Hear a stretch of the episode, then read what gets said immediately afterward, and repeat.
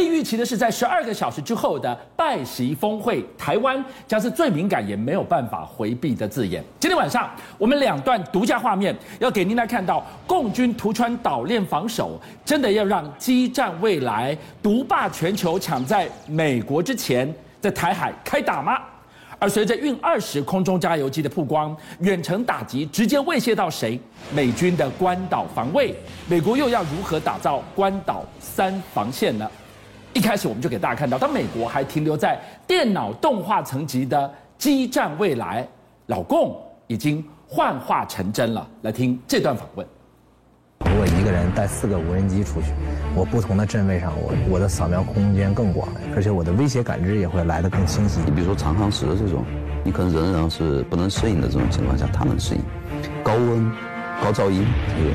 人不能适应，人受不了，他他可以适应。夏伟，嗯，刚刚讲话的是歼二十的飞行员，受访他说他带着无人机出任务。哇，这象征着什么了？而且不是带一架，还带四架。为什么？你说，他说一个人带四架无人机出去的话，基本上这四架无人机可以帮他整个征收的范围大为的这个延伸，而且呢，也让他对这样他叫状态感知啊，也就我们讲的英文的 situation awareness 状态意识或状态感知，他呢可以大幅提高他在这方面的这样一个强项。因为其实为什么？因为我们看到在珠海航空展的时候，第一，珠海航空展那时候哈，它中央一个大展台，它展了四个二零。运二十、直二十、歼二十，大家本来以为这个地方应该是轰二十的，哎，结果冒出来什么？是无攻击十一无人机。那你看，既然攻击十一无人机的话，它如果跟这个两个结合，它变成它的中程僚机，那这个时候他讲的话是不是就印证了？哦，原来他带着四架无人机，极可能就是在珠海航空展第一次展出的攻击十一。对，因为其实你知道吗？因为因为你好，以以那个歼二零来说，它跟它之间可以利用那个战术的资料链，也就是大陆称的数据链来控制它。然后数据链控制它的话，你看是不是？它看到什么，或它侦测到、感测到什么，它也就跟着知道。所以你看，他会说，刚刚在访问里面讲，扫描空间更广，威胁感知更清晰。然后呢，而且呢，在这个情况下，我们刚刚讲到，无人机可以飞很久嘛，对不对？无人机像说这个那个那个攻击十一，它可以飞六个小时。对，六个小时，我今天我。那个有人战斗机，我再怎么样，两个小时我回去交班了，或者当然我也可以透过空中授油的方式延长我的航程。但是再怎么样，无人机它在上面没有人没没有人要去要操控它，它只要有那个后面有那个远远端的操控它，或者是由那个歼二零来操控它。所以我们也看到上个礼拜不是还跟大家介绍过，歼二零居然出现了双座型。那后面这个双座的这个后座呢，是不是未来就是要来在后座对这些所谓的中程僚机进行直接空对空的操作，这个地方好，我跟你讲，你可以看到，这那个中国大陆在这一方面来说，他们其实已经认真的考虑到在中程僚机，而且把它实现化了。你去想，如果今天攻击十一它具备了逆中，然后它可以有极优异的载弹量，那它就是。不但是中程僚机，它还是飞弹卡车啊！对，你看，因为你看它的那个飞行啊，起飞重量可以到十吨，而且它的作战半径到一千五百公里。最重要的是，你看它本身是一个飞行翼的布局，而且呢，它呃，光是它展示的这这次展示的这个模型机上面，左右两边就各有一个弹仓。对，那这个弹仓里面，它强调每一个弹仓都可以挂好，甚至至多到四枚这个精准导引武器。当然，我觉得可能是随它的磅数大小。你看它那个起落架旁边开的就是它那个弹仓。是，它那时候哈在展示的时候，弹仓里面还放了四颗的这样。一个弹，那这个时候呢，它本身呢、啊，它的逆中效果啊等等，其实都会相当的优异。可那作为这个歼二零的这个中程僚机，未来会是突破第一甚至第二岛链中非常重要的一个武器。这段画面我们给大家看到是运二十的加油机。曝光了，夏伟告诉我们，这段后面的背后看到发展战略空军怎么样的野心？其实啊，你一个空军要能够延长它的那个打击的距离跟范围，很重要一点是一个叫空中加油。但长期往中国大陆啊，基本上只有两种空中加油机，一个呢叫做那个 IL 七十八，就是啊那个 IL 七十六的空中加油型啊，而且数量很少，它数量不多，我印象中只有几架而已。另外，它其实还有一个叫轰油六，就是由它的轰那个最近常来的那个轰六轰炸机，但是呢把它改装成了一个空中。加油机，你看这个就是轰油六啊，这个进为歼十哈战机进行空中加油的这个实景状况。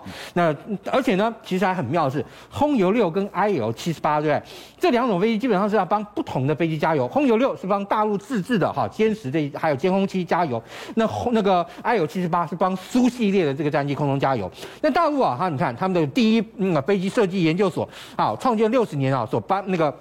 出了一个你看一个纪念刊物的时候啊，你可以看到前面它这边啊就摆一个非常大的这个运二零，运二零你可以看到它的翼尖底下就挂了两个伙伴夹仓的一个什么来夹仓在那个地方，而且前面中国大陆啊也已经啊透露了一段画面，就看到一架运二零那个运输机后面还跟着两架哈歼系列歼十六啊歼十一啊或歼十六这样一个飞机在旁边飞，而且你看哦，它在飞的这个过程中啊，也可以看到它飞机后方啊有两个白白那个有两个看起来黑黑的东西啊垂在外面。对，那这个垂在外面这个东西什么？你可以看到非常清晰的，就是两个啊，那个伙伴式油舱啊，它所释放出来的叫什么啊、呃？那个加油栏哈，因为也就是它我们称为这个探针式加油这个加油栏在这边。所以哈，这个时候如果中国大陆它未来有了这个运那个运二十的加油机，再搭配那个苏系列苏凯那个苏十一啊，或者说苏十六那个歼十六等等，因为歼十六、歼十一这个飞机它本身航程就很长了，那这个航程长，然后伴加油机伴随，然后呢，再经过空中加油，那我跟你讲，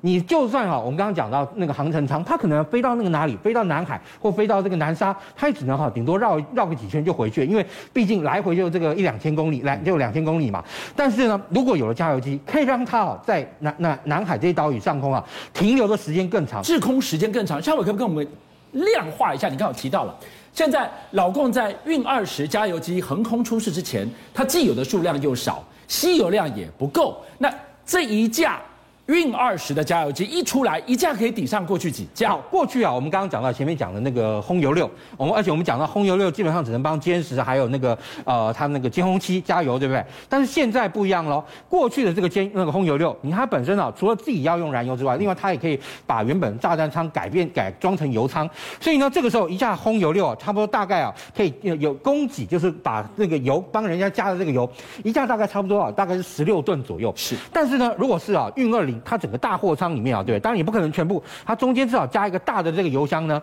让轰那个运二零啊，除了能够自己携带油之外，另外它这个大油箱啊，可以用来供给啊，让别人加空中受油这个油嘞，它可以高达大概七那个六十五到七十吨，也就是说啊，将近四倍，对，差不多三点五倍到四倍。所以在这个情况下来讲，虽然说你可以看到轰那个运二零啊比大大更多，但是相对来讲，它能够提供的这个服务啊，或者说提供别人的这样一个飞机的这个。空中受油的这个量也大幅的这个增加，而且呢，其实以这个轰呃那个运二零来说，通常你可以看到它可能可以运用到两翼下各挂一个这个呃我们讲到的伙伴加油舱那个加加油夹舱之外，它其实可以机身上它也可以加一个点，也就是说它除了啊这个连这个机翼间两个点之外，它还可以提供第三个点，也就是说它甚至可能同一时间可以帮到三架飞机进行空中加油，那这个时候空中加油的这个能力的数量就变成又快，而且啊被那个加油空。空中加油这个基数又多，这个对于它延长它的这个作战的这个半径，还有它的空军的战术打击范围，